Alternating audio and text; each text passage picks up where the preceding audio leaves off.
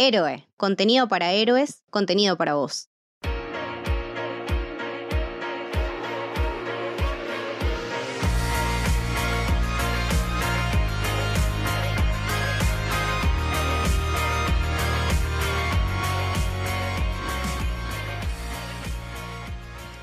Bienvenidos y bienvenidas al Camino del Héroe. Mi nombre es Luciano Lucho Torres Toranzo.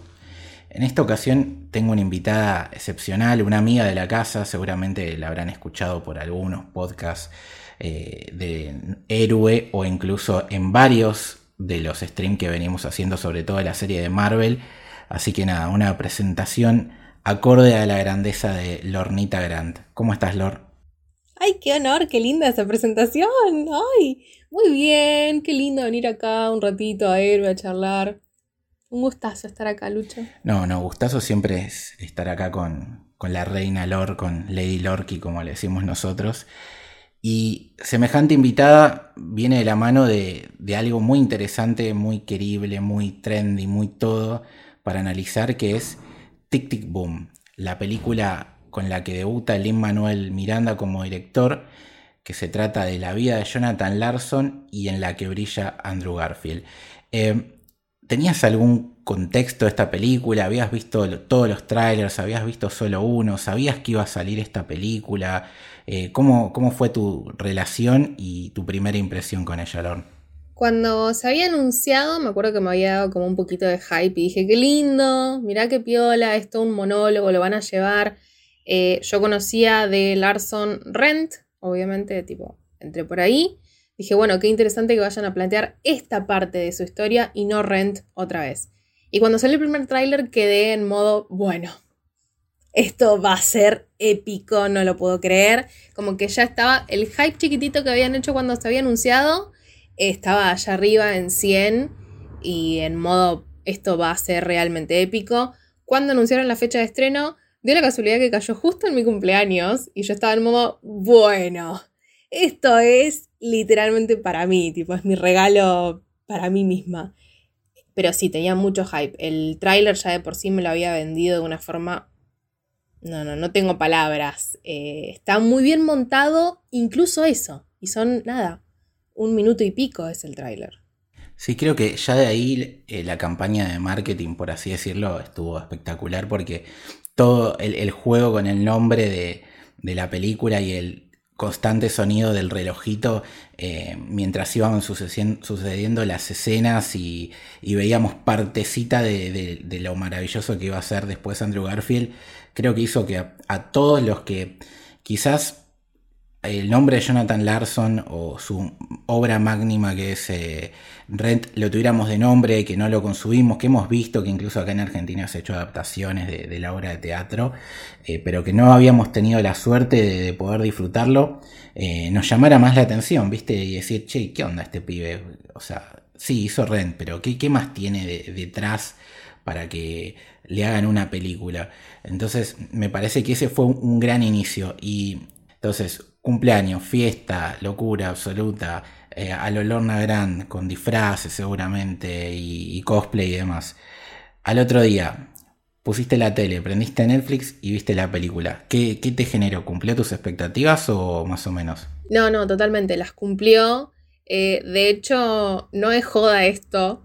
Terminé en el piso sentada, o sea, yo estaba sentada en el sillón por cosas de la vida. Terminé sentada en el piso eh, con ese final épico que tiene, llorando, diciendo no lo puedo creer, esto es... Eh, no, no lo puedo creer, no lo puedo creer, es arte en su forma más sublime. Me parece que hicieron una adaptación espectacular y una de las cosas que más me, me, hizo conectar con la peli, más allá de la personalidad de él y de la historia que nos cuenta, que si sos alguien que está o en el ámbito artístico o tal vez en el ámbito autogestionado, lo sentís de alguna forma. Eh, tenés una conexión con Larson. Eh, más, bueno, si sos queer, bueno, allá. Y si sos un niño teatro, muchísimo más. Pero creo que lo que más me, me, llegó, además de todo esto, es este formato tan lindo que usó Lin Manuel Miranda de meter los pequeños detalles en VHS. Tipo en formato como si fuera un VHS y hacer esta mezcla de ediciones y montajes, que eso también como que te te transportaba directamente a los 90. O sea, todas esas escenas, a mí particularmente, personalmente, me llevaron directo y decís, fa, man, estás sentado en el público viendo a, a Jonathan Larson. O sea, sabes que es Andrew Garfield, pero la interpretación que hizo, decís, sí, estás ahí sentado. Sí, yo creo que eh, con esas tres frases hiciste un resumen perfecto de, lo mejor que tiene la película. A mí lo que me pasó que, no siendo una persona eh, muy de teatro, eh, que los musicales no es que me llevo mal, sino que depende cuál...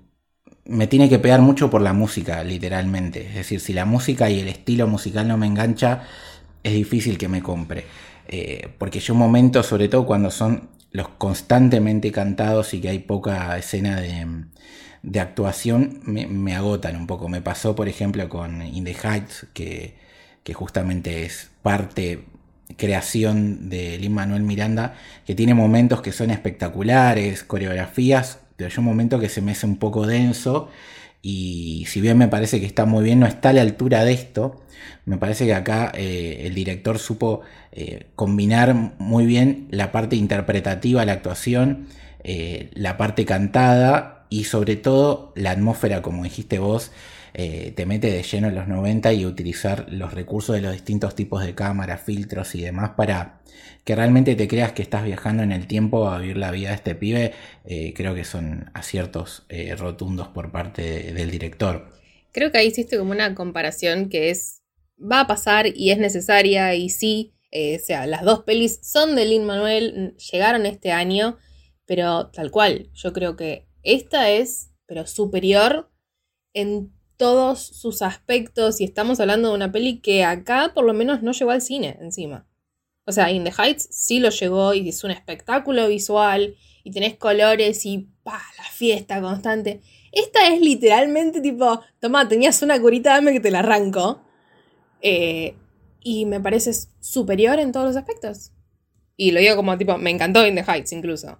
Pero esta es nada, sublime, es... No puedo creer que sea tipo su primera dirección. Encima.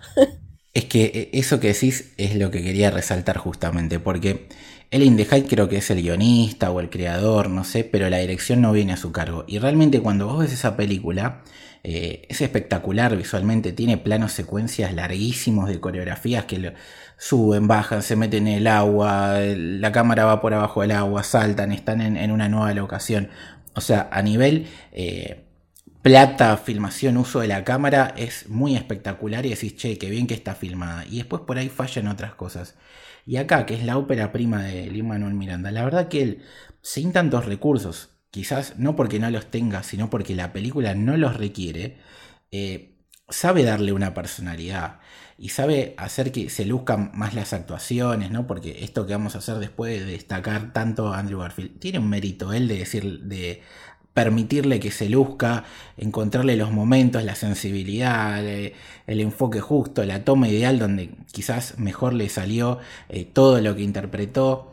Em, hay ciertos planitos, ciertas cositas, pero digamos, sin la espectacularidad de Indie Heights y con mucho menos, logró en su primera eh, vez detrás de las cámaras hacer algo incluso mejor de lo que él creó en la otra película. Entonces me parece que es muy meritorio también lo de él. Sí. Aparte de la incorporación de, de gente no solo del ámbito teatral, sino de gente que estuvo en contacto de alguna forma con, con Larson, eh, o que estuvo en alguna de sus, de sus obras, o que por ahí lo conoció. Todo esto también es como que le aporta, va directo a la parte emotiva. Onda, ya sea que, como vos decías, por ahí lo conoces o no, pero de alguna forma te llega. Y creo que, lo supo utilizar, pero desde principio a fin. O sea, Lin Manuel Miranda dijo, acá, este es el punto y, lo hizo. Y fun fact, él interpretó a Larson en una versión de Tic Tic Boom antes de Hamilton. Ah, bueno, tremendo, ese dadito no lo tenía. Es que si te lo, te lo pones a pensar, quizás eh, los proyectos donde más destaca Lin Manuel es donde lo personal atraviesa lo creativo. Es decir, Hamilton es una obra maestra porque realmente él tiene un, sentimiento detrás de ese personaje y lo que significa eh, por los latinos y por la historia de Estados Unidos y de ser inmigrante y demás.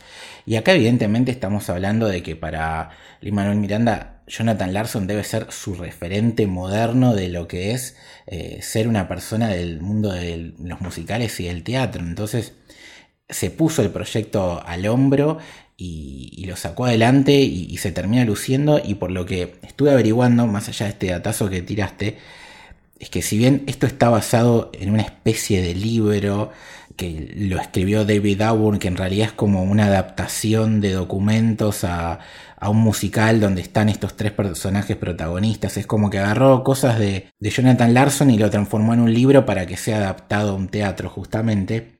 Y más allá de eso, eh, hablaron con la hermana de él, que creo que es productora de la película. Em, buscaron videos viejos, o sea, hicieron una investigación real para tratar de acercarse lo más posible al alma de, Jonathan Larson. Y creo que eso se nota y se, ve el amor que le tiene el Manuel a, esta obra y a, este personaje. Y no solo a esto, sino también al ámbito teatral en sí. Claro. Porque es como que ya desde el. De hecho, desde los, los primeros minutos de película, nos dicen esto está basado en todo esto de Jonathan Larson y te meten un poco de material de archivo. Y decís, claro, realmente buscó todo, lo puso y dijo, sí, es esto, es acá. Esto es una carta de amor a Rent, a Larson, al teatro y a lo que en definitiva Rent le cambió la vida a muchas personas, entre ellas Lin Manuel, porque hay un montón de entrevistas en las que se ha mencionado mucho que el flaco fue como que lo que le abrió la cabeza ver Rent.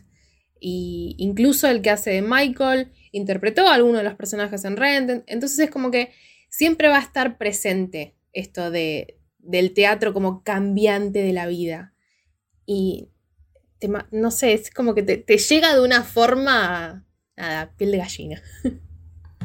Sí, no, la verdad que eh, eso que decís es, totalmente palpable y se disfruta, ¿no? Y la única crítica que vi, que quizás una persona como yo que no tiene tanto conocimiento o bagaje sobre lo que fue la vida de Jonathan Larson, es que dicen que eh, es una mirada muy optimista de su figura, ¿no? Y la verdad que por ahí sea cierto, no lo sé, no lo voy a juzgar. Pero ¿cuál sería el problema? Porque, digamos, es la carta a un ídolo, es esto, es, un homenaje, no tiene por qué hacer una biopic eh, totalmente fiaciente y mostrar todos los momentos crudos o, las peores bajezas de un personaje. No deja de ser una, parte, una interpretación, una mirada sobre una persona en la que él admira y que fue totalmente influyente, como dijiste vos, eh, no solamente en su vida, sino en, toda una industria, en, todo, en, toda una forma de expresarse artísticamente. Entonces yo no le veo sentido a esa crítica, no sé si vos las leíste o, tenés algún dato más de esto. No, leí un par y la verdad que es siento que son los mismos que por ahí nos dicen constantemente, ah, tal productora siempre hace esto, o tal otra siempre se encarga de esto. Eh, o sea, si vas a retratar, la peli en ningún momento dice que es una biopic fehaciente. Te dice que es una semi-biopic. O sea, hay cosas que están, hay cosas que no. Y vuelvo a decir que tipo al principio de la película te dice, todo esto es real, menos esto, esto y esto. Claro. O sea, vos ya entrás con ese conocimiento a la peli. Creo que la crítica es un poco en esto de. Bueno, sí, hay cosas que por ahí hizo el chabón que me parecen re egoístas. Entonces, mm, me enojo. Sí, igual quedan, eh, claro, porque eh, el personaje de Jonathan eh, no es perfecto.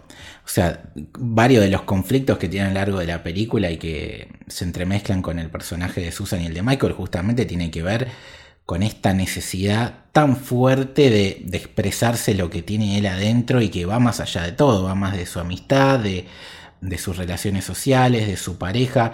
Es tan fuerte ese sentimiento, ese sueño, esa, no sé cómo decirlo. Sí, esa estrella, eh, en definitiva.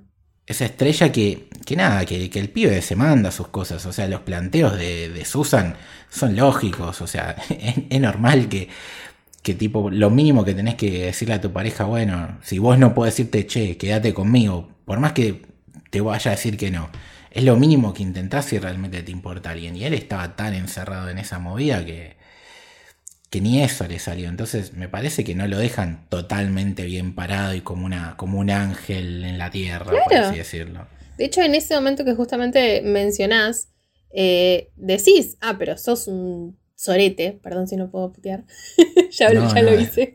Eh, Tranquilo. Cuando están discutiendo y ella le dice, ya estás pensando en hacer esto una canción. Claro. Y vos ahí lo ves al chabón que le dice, no, y está anotando. O sea, decís, sí, eh, el tipo tenía la mente fija en debutar en Broadway, en ser una estrella, tipo, el chabón tenía una misión. Y honestamente, tuvo una vida de mierda. Sí, tuvo una, tuvo una vida de mierda.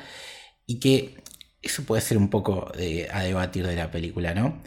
Eh, es muy humano y vos en un momento hablaste de, la importancia de a la gente que, que es de teatro y demás, ¿no? Pero creo que la temática principal es algo que nos toca a todos. Eh, es decir, sabemos que tenemos un reloj que se va a acabar en un momento. La vida es finita.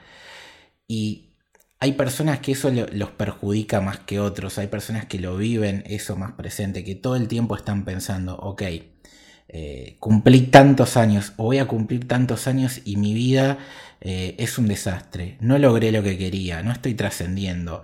¿Qué pasa después de que yo me voy al otro lado? O sea, esa búsqueda de, listo, a los 30 tengo que tener un éxito porque cuando yo ya no esté más la gente me va a seguir recordando. Le pasa a muchas personas, no sé, yo lo debo haber pensado mil veces, eh, algunas veces más consciente y otras inconsciente, sin dedicarme a esto, pero encima cuando vos sos una persona tan creativa y tenés esa necesidad de expresarte y de gritar tus sentimientos y tu mirada del planeta, del mundo, de, la realidad, justo en un contexto tan complicado como fue los fines de los 80 y los 90, donde el SIDA era una, enfermedad eh, que cambiaba las vidas y que ha hecho destrozos, hoy por suerte se puede convivir y no te digo que dejó de existir, pero está eh, mucho más tranquila esa enfermedad, eh, te permite un montón de situaciones que antes eran impensadas y que nos ha quitado personajes increíbles como el propio Freddie Mercury. En ese contexto y, siendo tan humano, es, es un mensaje que creo que nos llega a todos, más allá de, ser fanáticos o no del mundo del teatro y que podemos lograr empatizar aun cuando se manda sus macanas. Es que, a ver, lo, lo acabas de decir tal cual y dijiste una palabra que es clave. La peli es muy humana. De hecho, es muy orgánica. Todo lo que nos va planteando son cosas que le puede estar pasando al hijo del vecino de María, ¿viste? Un saludo a María, ya que estamos, no sé quién es, pero no importa, se me vino el nombre. siempre hay una María por ahí. Eh, no, creo que es esto. La, peli está, es un producto que está hecho tanto para el fanático del teatro, el fanático de, de Larson, como parece que por ahí tiene ganas de sentarse y decir, bueno, a ver qué onda este musical, a ver, cómo, a ver qué pinta. Y terminás tipo diciendo, fa, qué cosa lo que plantea, ¿no? Porque te terminás por ahí enterando de cosas que no conocías, o si sos del ámbito sí, pero en definitiva nos plantea esta historia del todos tenemos un sueño de alguna forma y todos somos conscientes del tiempo. Sí, aparte, ¿no? Eh, el final que es tan fuerte, ¿no? Porque él, cuando está literalmente a un día de lograr esa gran meta que lo vemos padecer, eh, sufrir, gozar a lo largo de la película, más que nada padecer, pobre, pero, pero, pero todas las sensaciones que atraviesa, sus pequeños éxitos, sus muchos fracasos y sus enormes eh, traspiés, eh, él no logra vivir el éxito de Rent. De hecho, la película no te muestra Rent. Es decir, si vos te enamorás de Jonathan Larson, de su obra, de su capacidad, todavía tenés Rent para, redescubrir después de esta película.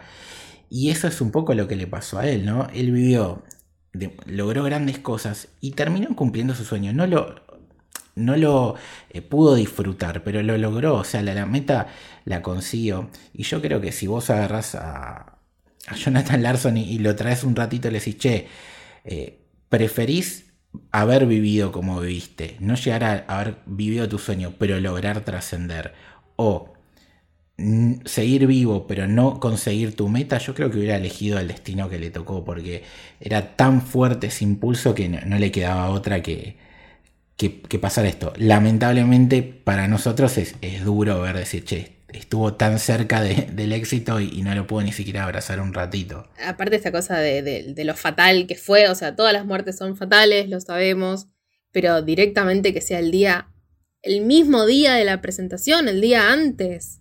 O sea, tremendo. E, es, fuertísimo, realmente eh, el tipo tenía una misión. O sea, si nos ponemos trascendentes, el tipo tenía una misión y era tipo largar su mensaje al mundo y no estar para, para verlo se me viene a la mente con todo esto que mencionaba, se me viene a la mente el, episodio de Doctor Who de, Van Gogh. O sea, e, esto de traer al señor para que vea un poquito, un poquito de eso y que el tipo diga, bueno, sí, lo que, lo que hice estuvo bueno. Y listo. No me voy a poner a llorar por Doctor Who. Eso es para otro. Yo creo que Leti se va a poner muy contenta cuando escuche el episodio y esta partecita. Te quiero, Leti. Hay que, hay que hacer un episodio de Doctor Who con Jonathan Larson, viejo. Hay que darle la oportunidad de que él lo vea, ¿no? Eure sí. Uh, qué bueno. Y que lo interprete Andrew Garfield. Obvio, sí. Ya que, ya que él es tan fan también, me parece, Doctor Who. creo que estuvo, ¿no? Bueno, por eso un, comeback de, Andrew en este papel sería un golazo. Que vuelva como Spider-Man y también en Doctor Who. que, vuelva como todo. y, y metemos el combo.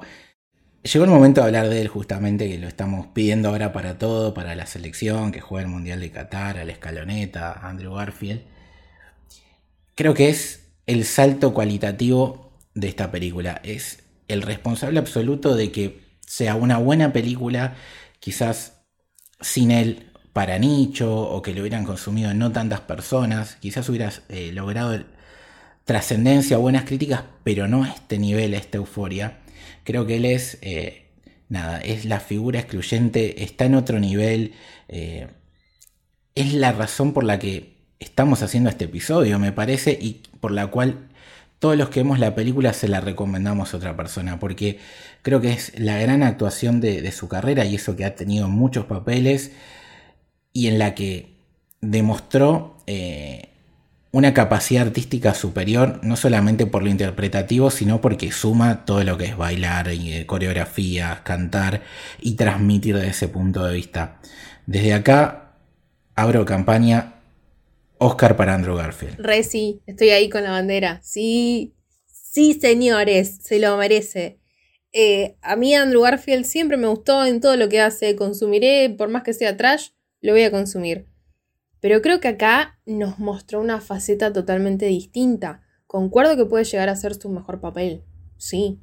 Eh, o sea, más allá de que el flaco tuvo que aprender a cantar y a tocar el piano, más allá de eso, me parece que... Pero para, para, para, ¿cómo que tuvo que aprender? O sea, antes de esta película no sabía... No sabía tocar, el piano y tipo entonaba. Entonaba como yo. No puede ser. No, no, no, encima de eso. O sea, el flaco realmente demuestra una faceta y llega a un pico que decís es increíble. O sea, ya, sabemos que es multifacético, porque lo hemos visto en un montón de producciones, drama, romance, de superhéroe, todo. Pero acá para mí es, eh, creo que voy a decir otra vez la palabra sublime, pero es sublime. Que me pase la receta para aprender a tocar el piano y cantar también en, tan poco tiempo, Andrew. Compartila Hacete un curso pago, no sé, creo que estamos todos viendo los resultados. sí, no, no. Y realmente es impecable. Desde la interpretación hasta su, forma de tipo de cantar y de. Eh, no me sale en español de embrace. ¿Cómo sería? Tipo. Embrace. Eh, abrazarte. Sí, bueno, abrazar al personaje, ¿no? Eh, abrazar a la personalidad, plasmarlo y esto. Me parece que rompe todos los moldes en los que por ahí lo veníamos viendo. Y sí, es. Realmente es impecable. Yo estoy como que me decís Andrew Garfield y como, sí. Ya de por sí siempre lo fue, pero acá a mí me dejó re flashada. Tipo, me pongo medio chabacano, pero. Me pareció una interpretación hermosa. Es que realmente, y siendo totalmente sincero, eh, estamos viendo muy buenas películas este año. Faltan un montón por estrenarse, por suerte pese a que estamos a un mes de la Navidad más o menos. Eh, entonces, pese a todo eso, eh, me parece que sinceramente es la mejor actuación, por lo menos de un varón en todo el 2021. Entonces, eh, como mínimo tiene que estar nominado. ¿no? Sería sinceramente una injusticia que, no tenga ese lugarcito. Si bien podemos discutir eh, la calidad de los Oscars, si han bajado, si son tan importantes o no, pero digamos, tiene una, un valor eh, representativo, es decir, estás nominado al Oscar, ponele que no sean los Oscars y sean los Golden Globes, bueno, no importa, tiene que estar nominado al premio que vos quieras o a todos porque me parece que, que, se lo merece, se lo ganó.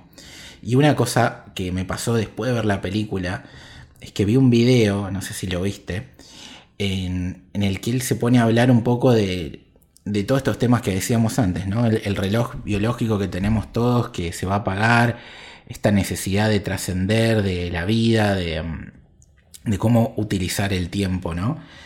Esta única monedita de, del videojuego que jugamos todos. Y él contó que en, este último tiempo él pierde a su madre, ¿no? Y, se puso a hablar del duelo y lata un poco a la famosa frase esta que dijimos de, de WandaVision de qué es el, duelo si no es el, amor perseverando, ¿no? Que decía Visión a Wanda. Y él la mejoró, si ya parecía imposible, la mejoró porque la hizo conceptual. Y él decía que las canciones, sobre todo algunas en particular de la película, se las cantó a Jonathan y también a su mamá, y que él decía que quería tener hasta el último minuto de su vida ese dolor, ese duelo, porque significaba que él tenía, eh, se había quedado sin tiempo de decirle lo que sentía su madre, es decir, había amor perdurando por salir afuera. Entonces, que el duelo era eso, ¿no? Por si a vos te duele una pérdida, la falta de alguien, es porque todavía tenés amor para esa persona. Entonces, que él quería tenerla hasta el final, ese dolor, ese duelo, porque significaba eso, porque pese a que él le dijo todas las veces que pudo,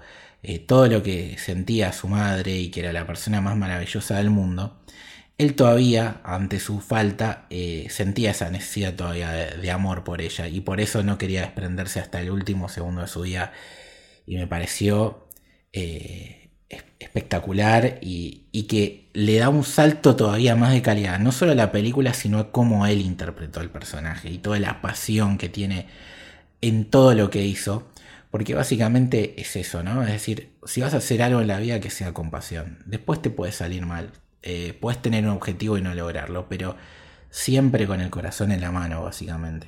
Sí, no, no. Eh, cuando veía estas, eh, estas entrevistas en las que mencionaba esto, más allá de, lo agradecido que se muestra con que sea una forma básicamente de pasar su duelo, vendría a ser como que estuvieran presentes, quieran pensarlo como quieran, forma energética, forma espiritual, lo que ustedes quieran creer y quieran plasmar. Pero eh, estuvo ahí presente eso y eso también lo fue formando como actor y creo que por eso es una de también sus, sus mejores actuaciones.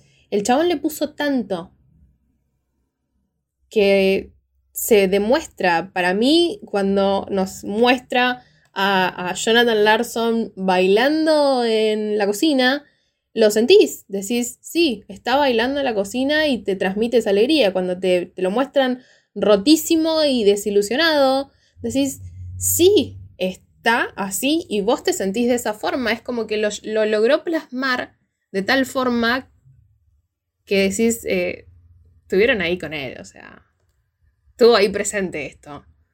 Estuvo, tuvo un angelito, lo que vos quieras eh, metaforear sobre el tema, tuvo, tuvo esa ayuda para terminar de sacar eh, su alma en este papel y la verdad que va a ser eh, recordado por mucho tiempo y por todos los que vean esta película.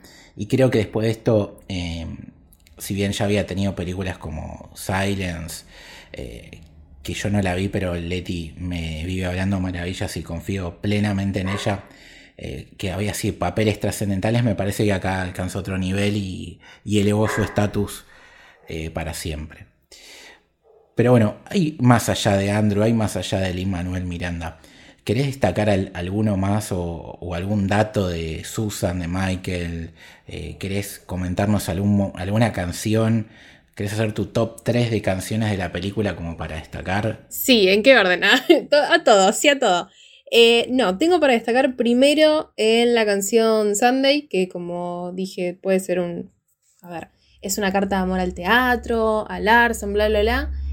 La gente que estuvo involucrada es realmente gente de nicho, gente que estuvo hace años. Multicameo, ¿no? Es, así lleno de cameos. Es increíble. Ya de por sí la canción Sunday es hermosa. Es este momento en el que están ellos en la cafetería eh, con, con, el brunch. Que básicamente Larson nos dice: Toda esta gente de mierda me está haciendo trabajar y yo debería estar en otro lado.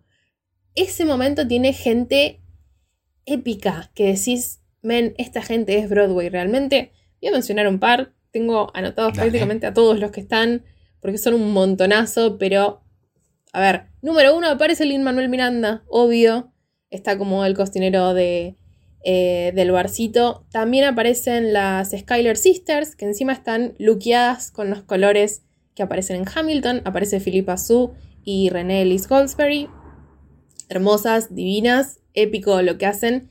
Pero acá lo que a mí me puso en modo no puedo creer que esto está pasando, nos muestran a Chita Rivera, que Chita Rivera estuvo en West Side Story, en Chicago, en todo, chicos, Chita Rivera.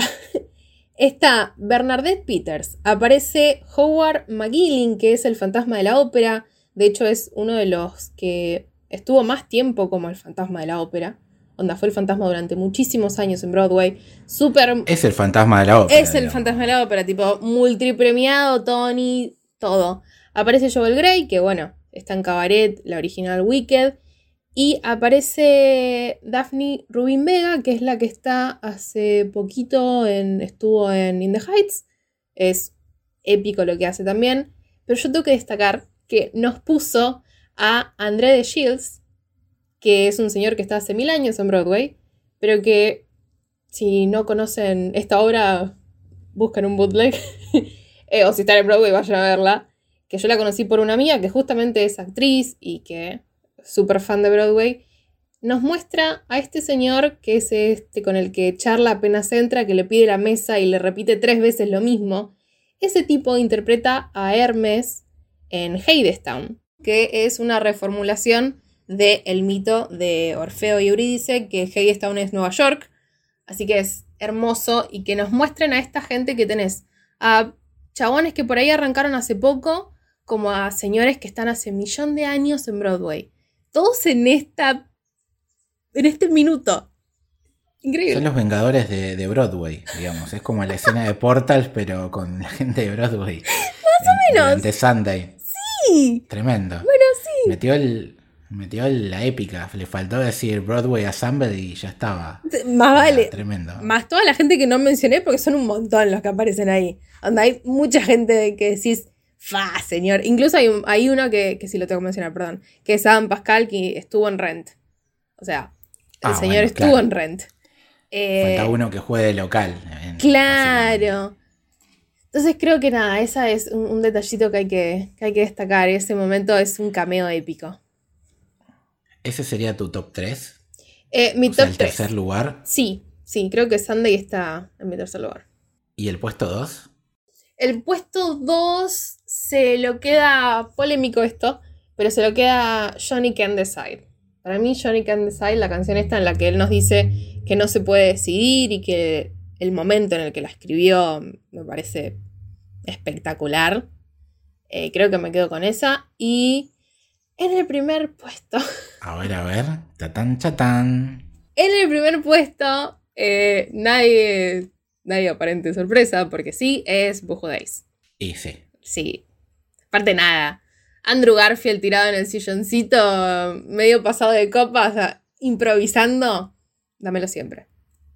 No, es, excelente, es carisma pura esa escena y la canción es, es buenísima. La verdad que no puedo no coincidir con, tu top 3 de ninguna manera. Ay, qué bueno. Eh, nombramos así más o menos a, Robin de Jesús, que es el, actor que hizo de Michael, que creo que estuvo interpretando, como dijiste vos, en algún que otro personaje en renta a nivel teatro, ¿no? Pero de la que no nombramos nada es de Alexandra Sheep, que es eh, la que hace de Susan, que algunos la conocerán por ser Tormenta en la última películas fallidas de X-Men y que la verdad que está muy bien. Me parece que tiene mucha química con Andrew. Sí, además, eh, sus interpretaciones me re gustaron. La voz que peló en ese dueto que tiene con, con Vanessa Hudgens, estaba sentada mirando la tele y dije, ¡fa! Señora, mira la tormenta que bien que canta. Sí, sí, sí, peló el vendaval justamente. Me encantó. Sí. Y nombraste ot- otro personaje que, que la tenemos que citar porque justamente Vanessa Hudgens, eh, conocidísima por toda una generación eh, fanática de Disney, básicamente, que acá sorprende por dos cosas. Uno, eh, hasta ahí, porque ya sabemos del talento vocal, la verdad que la, la rompe en este rol de careza. Pero la novedad es que es chiquitito el, personaje, es decir, no tiene tanta incidencia a nivel narrativo, pero sí tiene mucha participación destacadísima a nivel interpretativo y, y vocal en, en muchas de las canciones. Y la verdad que estuvo muy bien, me parece. Sí, sí, sí. Creo que siempre está bueno cuando se le presta atención a Vanessa por su forma de cantar. Eh, me parece que, tipo, yo he comprado, chicos, yo tengo los discos mm, de Vanessa Hudgens solista. Siempre me gustó su- sus- sus canciones en, en High School Musical. Todo lo que hizo siempre estoy. De hecho, ella está en, en una de las versiones nuevas de Gris. O sea, la mina tiene una carrera musical muy copada, la supo aprovechar. Y me parece que cada vez que le dan atención por eso, es como una caricia al corazón, tipo, ay, sí, Vanessa cantando, qué lindo. Porque la mina tiene un vozarrón. O sea, Impecable, sí. si me pones a cualquier persona cantando con Andrew Garfield Therapy, para mí no, no tendría el mismo impacto. Porque la voz de ella tiene un rango que, que va justo. Sí, y aparte es eso, ¿no? Es aceptar, porque ella ya tiene un nombre, ¿no? No es una actriz desconocida, y aparte le ves la cara y decís, sí, es Vanessa Hudgens. Eh, en esa canción tiene que abrirse también, ¿no? De permitir que, justamente el personaje de Susan también juegue y, demás. Eh, entonces es- fue muy generoso, me parece, lo de ella de aceptar ese papel. Porque aparte creo que viene trabajando con Netflix y haciendo sus cositas, entonces como que va eh, creciendo de vuelta en la masividad. Entonces me parece que estuvo bastante bien. Bueno, creo que cubrimos más o menos todo lo más importante de, de Tic Tic Boom. No sé si te quedó algo o querés que hagamos unas recomendaciones de algún musical por si están muy metidos en este ámbito ya después de ver la película. Eh, no, creo que, que no, me quedó ningún detallecito curioso. Me parece que los, los pasé todos. Eh, sí, tal vez hacemos la mención de que lo que hizo Larson fueron. Primero, este Superbia que no llegó a, conocerse realmente. Tic Tic Boom, que es este monólogo de rock, que me parece espectacular, que sea un monólogo de rock con nada, un piano, tipo, es hermoso. Y bueno, Rent, que fue nominada y ganadora de cuatro Tonys, entre ellos el mejor musical, y que cambió prácticamente la industria de, de Broadway. Es como que se empezaron a tocar temas que no se estaban tocando. Sí, sí, se la jugó a, lanzar eh, una mirada de lo que decíamos, ¿no? Lo, que provocaba el SIDA y demás. Creo que hay una adaptación, hay una película de Rent, por si alguno lo quiere ver, de, de Chris Columbus, si no me equivoco. Eh, así que si alguno tiene ganas y no, no pudo ver el musical, supongo que después esto se relanzará de vuelta en el mundo. Acá en Argentina hubo una adaptación, creo que alguno de los chicos de Mambrú, creo que hacía algún personaje destacado inclusive, eh, ex Mambrú. Ahí saqué el DNI en ese momento. Eh, Hermoso, eh, eh, Entonces, supongo que va a volver y si no, creo que está esa película. No sé realmente si le hace, eh, si es fiel o si es, está buena, porque como digo, no, no lo tenía Ren de nombre, pero nunca lo logré consumir. Así que voy a ser parte de los que seguramente vean esta película para descubrir un poquito más de, del amigo Larson.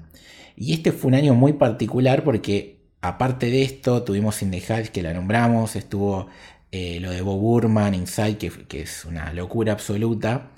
Y lo que nos queda quizás y que podemos recomendarle a la gente que vaya al cine porque es la vuelta de uno de los más grandes es eh, West Side Story, que se estrena a fin de año, creo que ahora en diciembre. Entonces puede ser un gran año para los musicales con la vuelta del maestro, con esta película, con las que hemos nombrado. Así que por mi parte seguramente vaya a ir al cine y, y quizás nos veamos por acá de vuelta con Lorna analizando esa película, quién sabe. ¿Quién sabe, chicos? Yo resto y ya lo saben. Eh, además, tengan en cuenta West Side Story, que es una de las, de las obras que le cambió la vida a Jonathan Larson. Así que está conectado. Sí, es uno de los musicales más míticos de, todos los tiempos. Y nada, aparte de filmado por Spielberg, básicamente es eh, como mínimo va a estar bien, la cámara va a estar bien puesta. Después analizaremos todo lo demás. Bueno, decinos dónde te pueden seguir, dónde te pueden escuchar y, demás. Bueno, primero muchas gracias por la invitación. Un gustazo venir a charlar un ratito. Además, esta peli honestamente eh, es hermosa. Si están acá y no la vieron, bueno, nada, véanla después de escuchar esto. Y si les gustó, es como que sigan consumiendo musicales, denles una oportunidad. Están piolas. Es, tomarle un poquito el gustito al musical, creo.